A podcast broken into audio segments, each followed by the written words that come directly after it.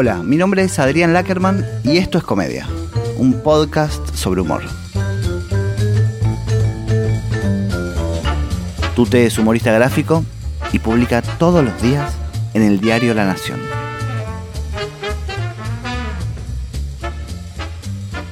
Tute, ¿cuánto trabajo tenés adelantado?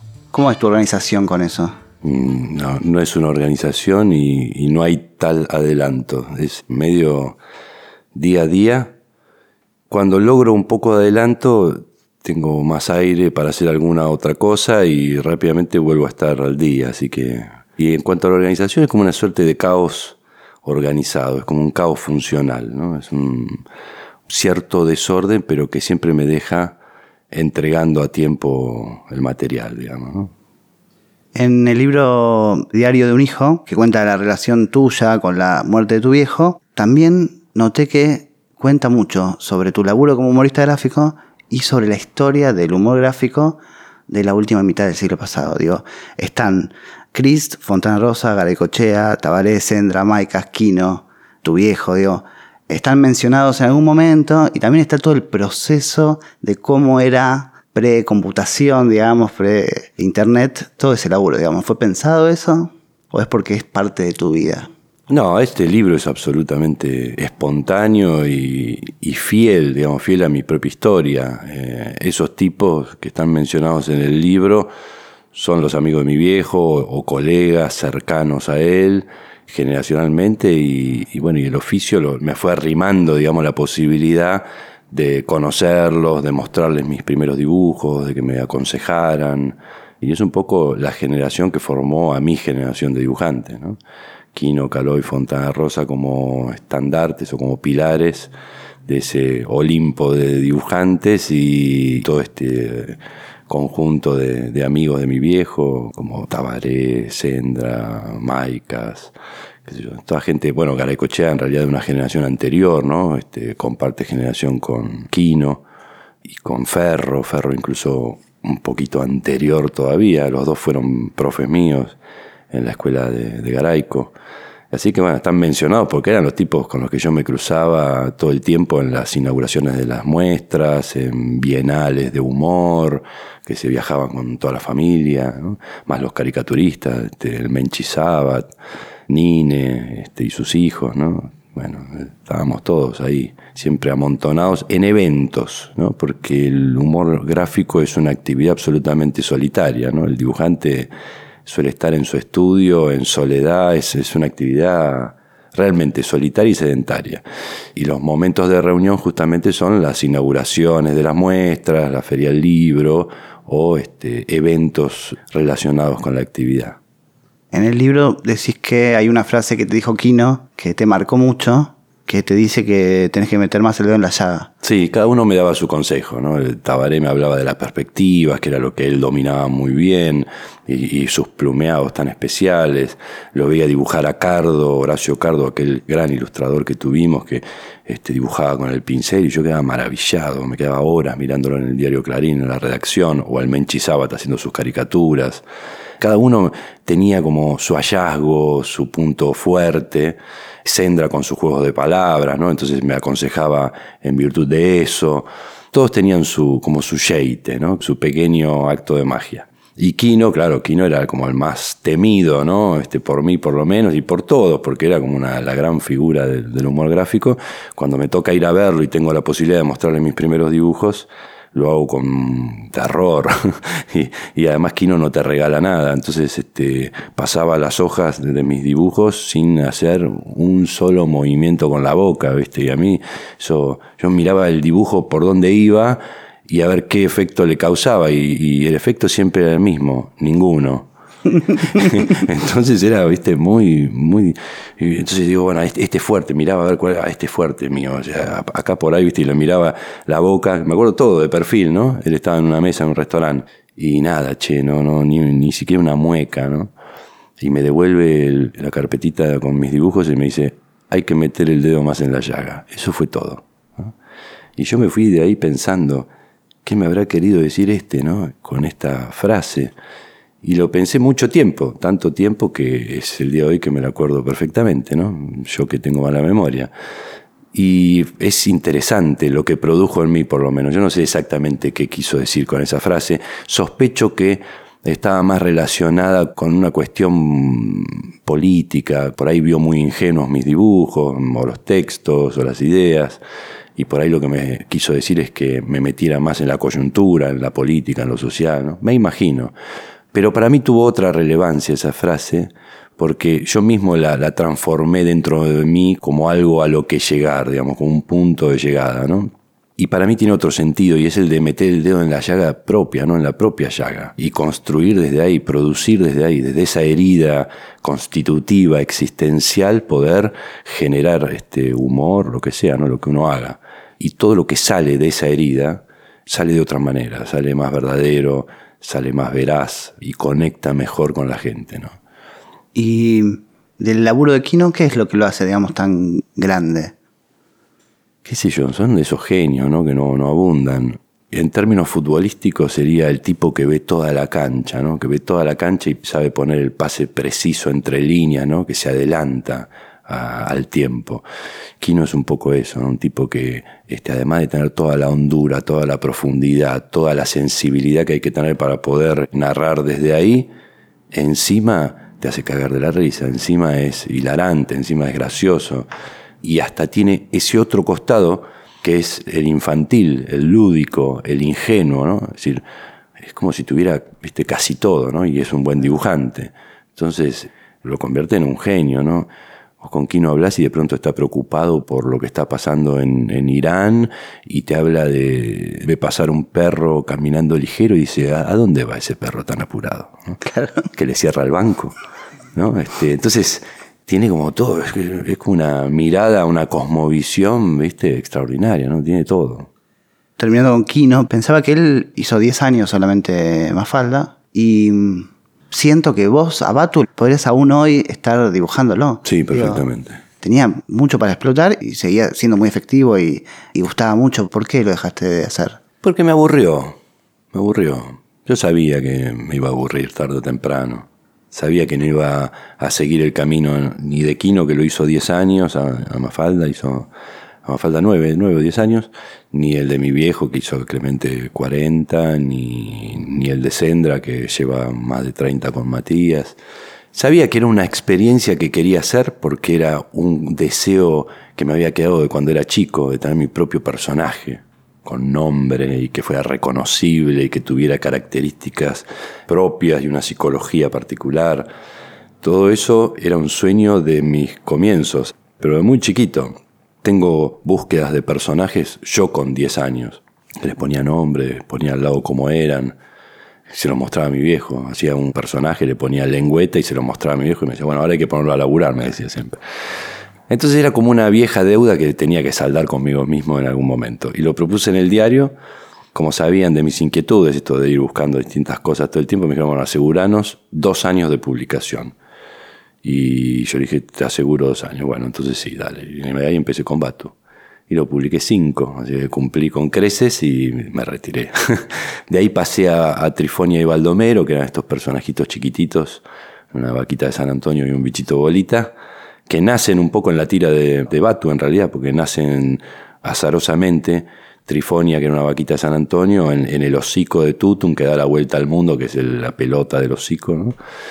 Y a partir de ahí se queda la, vaquita de San Antonio, decido que sea una vaquita de San Antonio, porque en ese momento era como, no, no, no tenía un género elegido, porque además era para ese día nada más, finalmente se quedó tres, cuatro, cinco días y se terminó quedando en la tira hasta el punto de convertirse en Trifonia y Baldomero el nombre de la tira. Y a ellos los publiqué un año y medio, dos, les di un final con cierre y todo a lo Telma y Luis y volví entonces, pedí en el diario volver a mi cuadro diario, pero ya ocupando ese espacio más grande que tenía con Batu y con Trifonia Baldomero, que es una doble tira, que es donde sigo publicando lo que sigo haciendo actualmente. Y el diario, la parte de humor, en general los humoristas tienen una línea ideológica peronista, progre, sacando Nick, que se parece más a la línea editorial del diario, el resto es diferente a la línea de la nación. ¿Cómo lo vivís eso? ¿Tuviste algún inconveniente o te condiciona de alguna manera? me condiciona de alguna manera, no tuve ningún inconveniente, digamos. Me condiciona porque, bueno, cuando uno publica en un medio que es una empresa privada, por más de que sea un medio de comunicación, tiene una línea editorial que conoce, tiene unos límites y uno tiene que jugar dentro de esos límites, ¿no?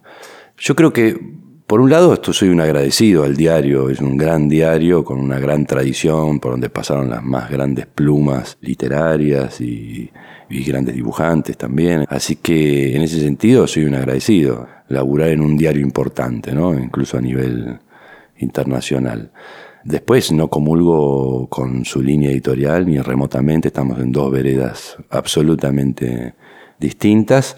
Y es interesante entonces el trabajo que se produce dentro de esos límites, ¿no?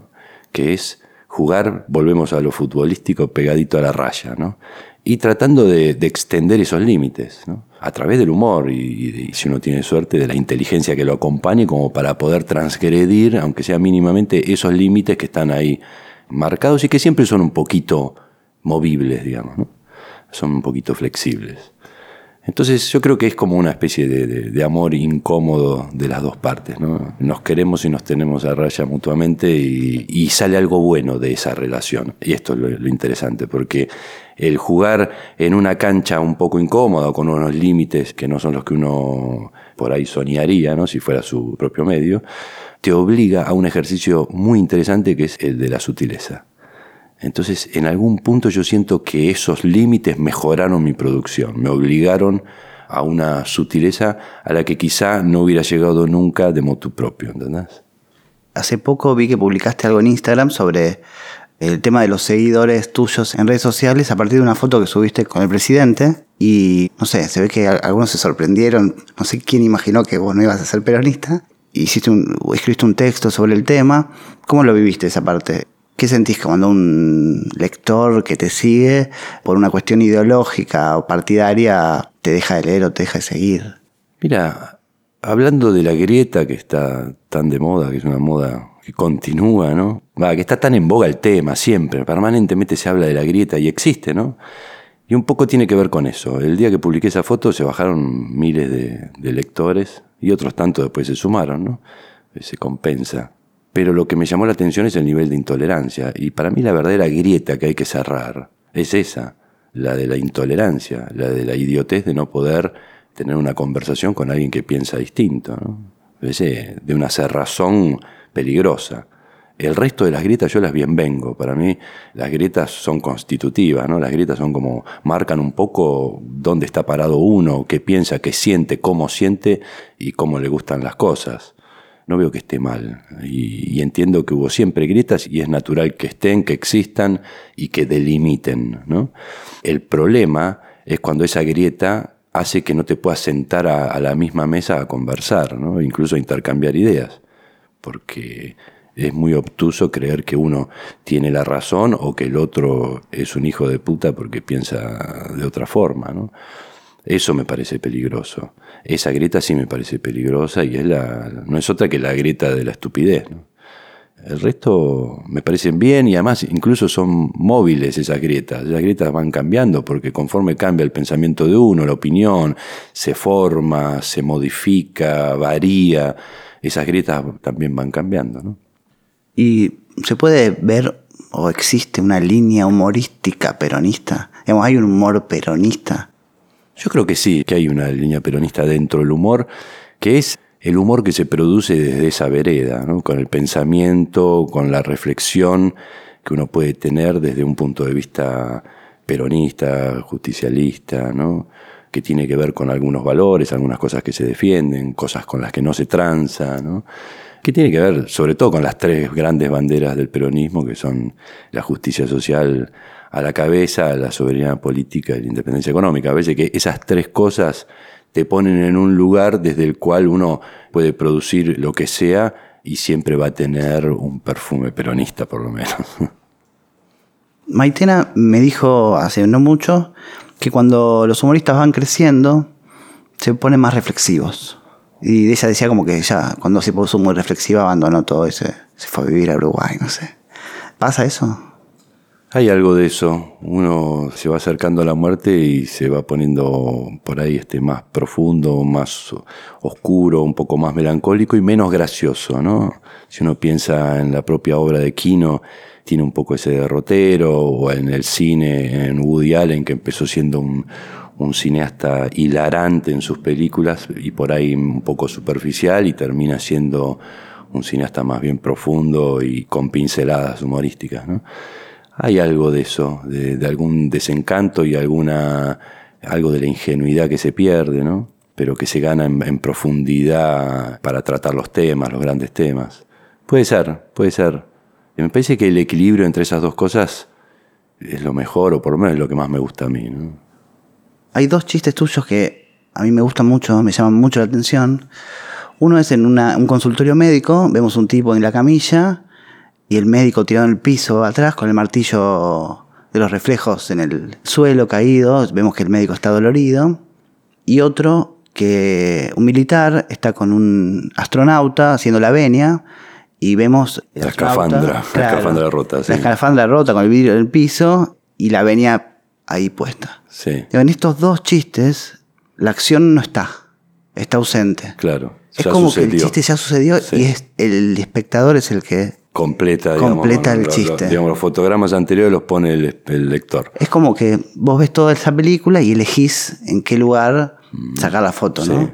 ¿Cómo aparece este tipo de... ¿Cómo se te ocurrieron, digamos? No, no sé cómo se me ocurrieron, pero sí tiene que ver con el timing, ¿no? El humor es sorpresa ante todo, ¿no? Y el tempo es lo otro que es como como en la música, ¿no? Si no tenés eso, no tenés nada. En el humor funciona de una manera similar. Ahí, justamente, está bien lo que decís, porque el hallazgo, si tiene alguno ese cuadro, es poner el cachito, el tiempo después de, cuando se produjo el humor, ¿no? la gracia de que lo patearan los huevos al médico cuando le dio con el martillito. Yo podría haber dibujado eso. Golpea con el martillito y ya está. Claro, exacto. No es lo mismo. tiene más potencia humorística verlo ya de cuclillas agarrándose las partes en el suelo al médico y al otro con cara de uff, lo que hice, ¿no? O sea que también es elegir el tiempo es lo, fundamental. ¿eh? Y además, bueno, es humor mudo, así que no tenés la palabra, no tenés el texto como apoyatura, es la imagen, es lo que sucedió ahí. Claro, en los dos pasa eso.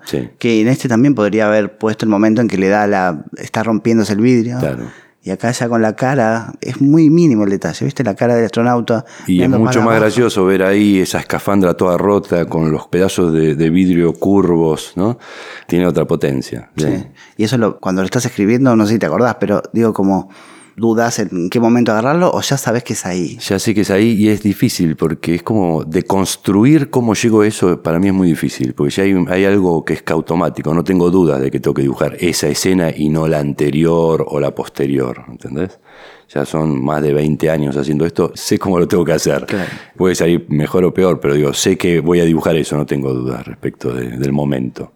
Y relacionando con eso del cine, yo cuando iba a la facultad, un docente nos leyó a todos los alumnos el poema Desayuno de Jacques Prévert, creo que lo puso en el pizarrón, y nos dijo cómo lo filmarían ustedes.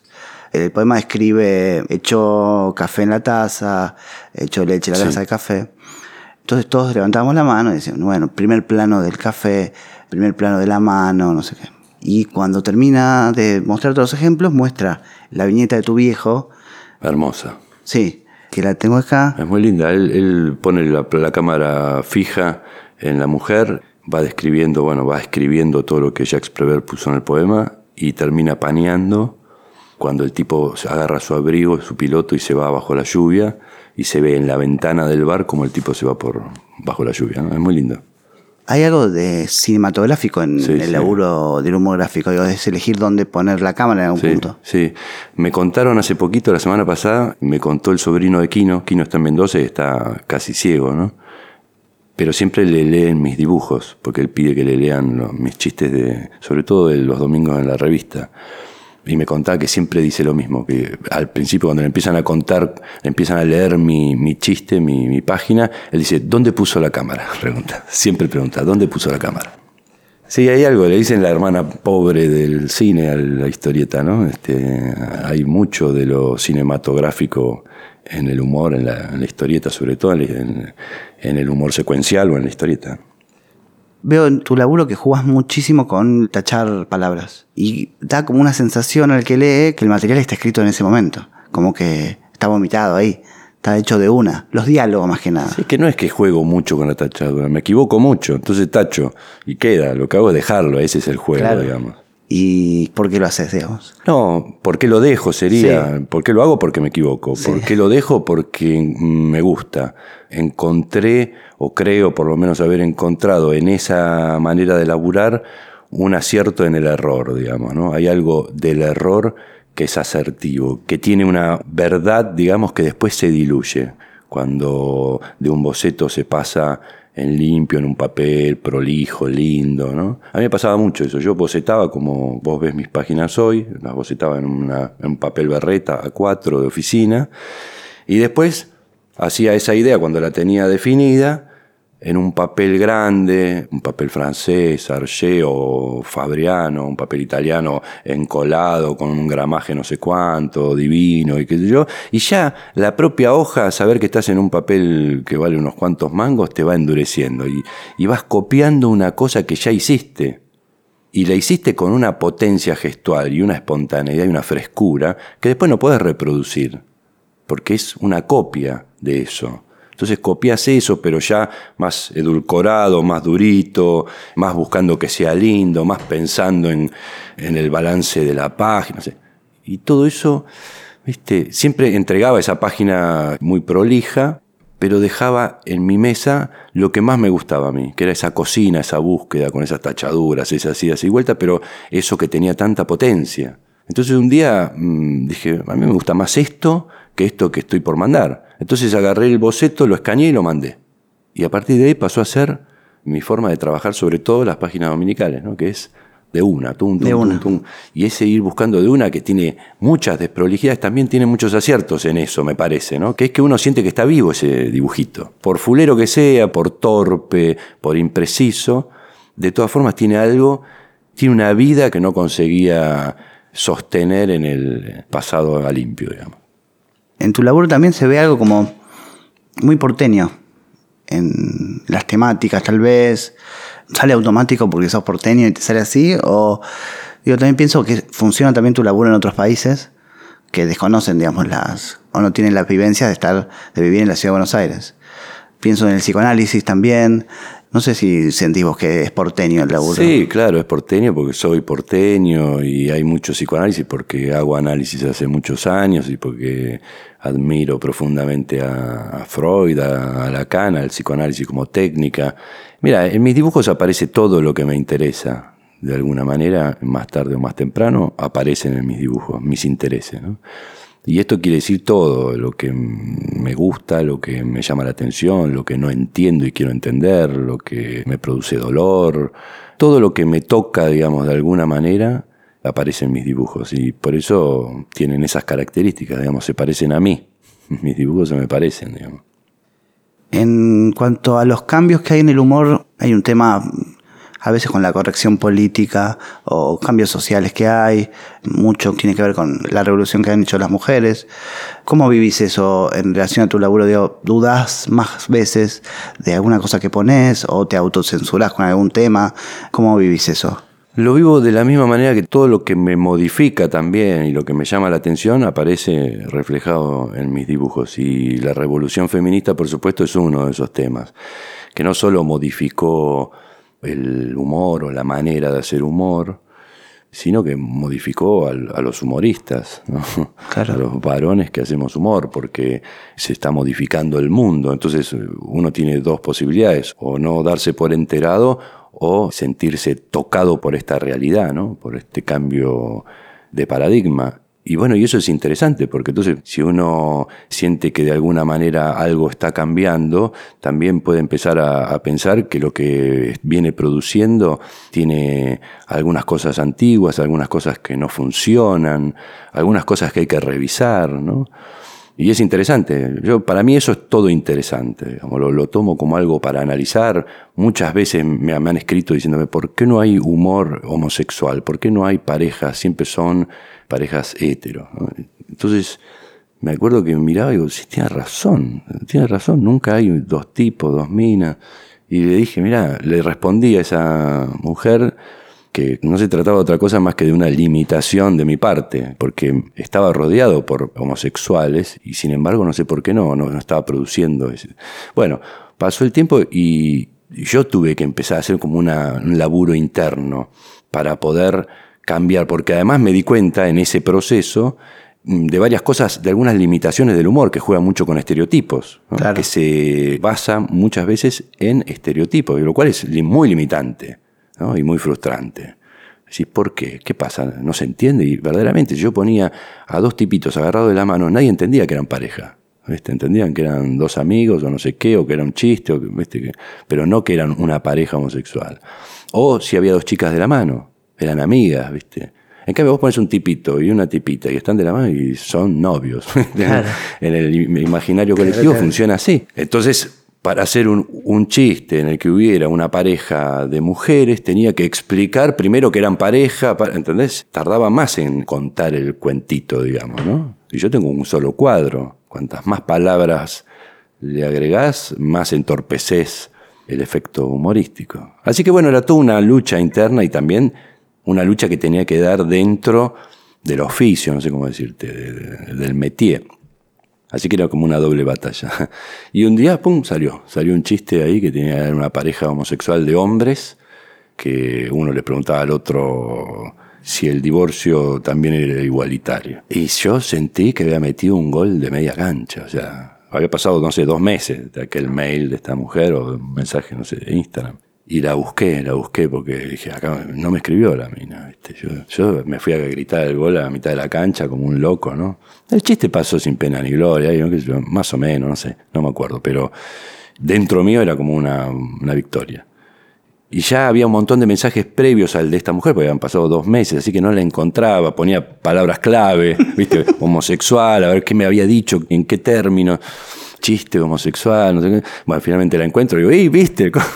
me dice, sí, sí, me mandaba aplausos. Ah, y a partir de ahí fue extraordinario porque se abrió un canal. Ya está, es como algo que yo tenía ahí obturado, se abrió y empezaron a salir un montón de chistes. Que encontré la manera de que se entendieran que eran parejas gays sin tener que explicar demasiado y que fuéramos al, al hueso, al chiste. ¿no? Y que no fuera un chiste de gays, sino un chiste de pareja con una pareja gay. Y bueno, y después salieron varios, muchos. Incluso hace poco publiqué uno de dos militares gays, tomados de la manito, milicos, que decían, hagamos el amor y la guerra, y el otro decía, no me acuerdo, el otro decía, hagamos las dos cosas, no hay problema. Igual me llama la atención algo también que suele pasar en los humoristas, que es que ven mucho más al tipo o a la mina que no le, no le causa gracia, te marca un error o algo, que a los 100 mensajes buena onda de que les gustó. Como siempre estamos viendo la, anomalía. bueno, eso también es normal, eh, le pasa a todos, ¿eh? debe tener que ver con varias cosas. Por un lado, algún grado de inseguridad, algún grado de, de veracidad que uno le da a la crítica este, negativa, ¿no? Etcétera, etcétera. Digo, yo conozco un montón de casos de actores y actrices que entre todo el público que está aplaudiendo ven al pelado que no, que no aplaude o que se está polillando, ¿no? Y viste, están viendo a esa única persona cuando está todo el teatro aplaudiendo. Así que hay algo de, de querer contentar a todos, viste. Bueno pero me parece que tiene más que ver con, por lo menos en lo, en lo personal, cuando alguien hace una crítica y yo me engancho a responderle, es porque creo que tiene razón, aunque le esté diciendo en mi respuesta de ninguna manera, ¿quién te crees que sos? ¿De dónde me lo decís? le estoy dando la razón. Este, psicológicamente creo que el, el mecanismo es ese, ¿no? Eh, te hace una crítica y como te duele y la sentís verás, la respondés y te defendés, digamos, pero en realidad vos crees que tiene razón, ¿no? En algún grado por lo menos le das la razón. Si no, ni le respondes. Claro. ¿Consumís memes? ¿Te gustan los memes? Los memes para mí son como los gritos en la cancha, ¿viste? Ese humor repentista que tiene mucho, cuando está bien construido, tiene, tiene mucha inteligencia. Sí. Tiene como una estructura podría ser parecido al humor gráfico, ¿no? Sí, sí, es humor, es humor este, repentista, ¿no? Es como salió la noticia, tenés un meme con eso, ¿no? Cuanto más inspirado, más gracioso. Pero lo más meritorio, digamos, de ese estilo de humor me parece que es justamente, además de la eficacia, la velocidad, ¿no? Es decir, el hecho de que sea en el momento, como en la cancha, el tipo que le dice referí y le dice algo que te está produciendo humor en el momento, lo está elaborando en el acto porque acaba de hacer algo el referí y le grita algo puntual sobre eso muy gracioso. Es una cosa, es como una rama del humor este, distinta. ¿no? Yo no tengo ninguna capacidad para eso y me parece extraordinario. ¿Y mm, qué consumís ahora de humor? ¿Qué es lo que te gusta ver de humor gráfico o de otras ramas, algo que te interese?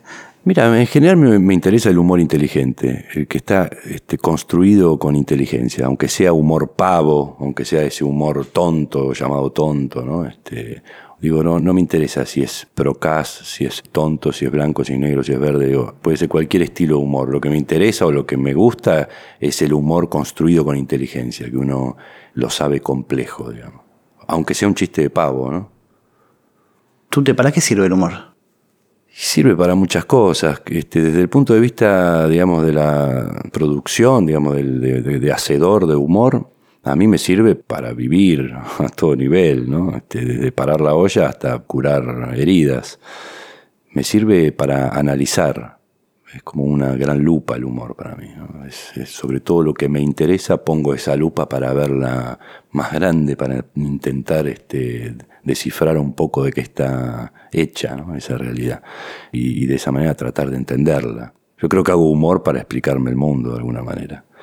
Después, como lector o como usuario del humor, este, creo que el humor nos sirve a todos.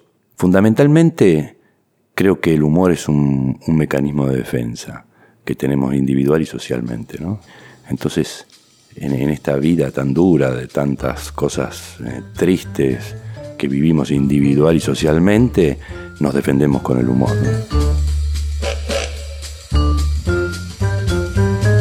Esto fue Comedia, un podcast sobre humor.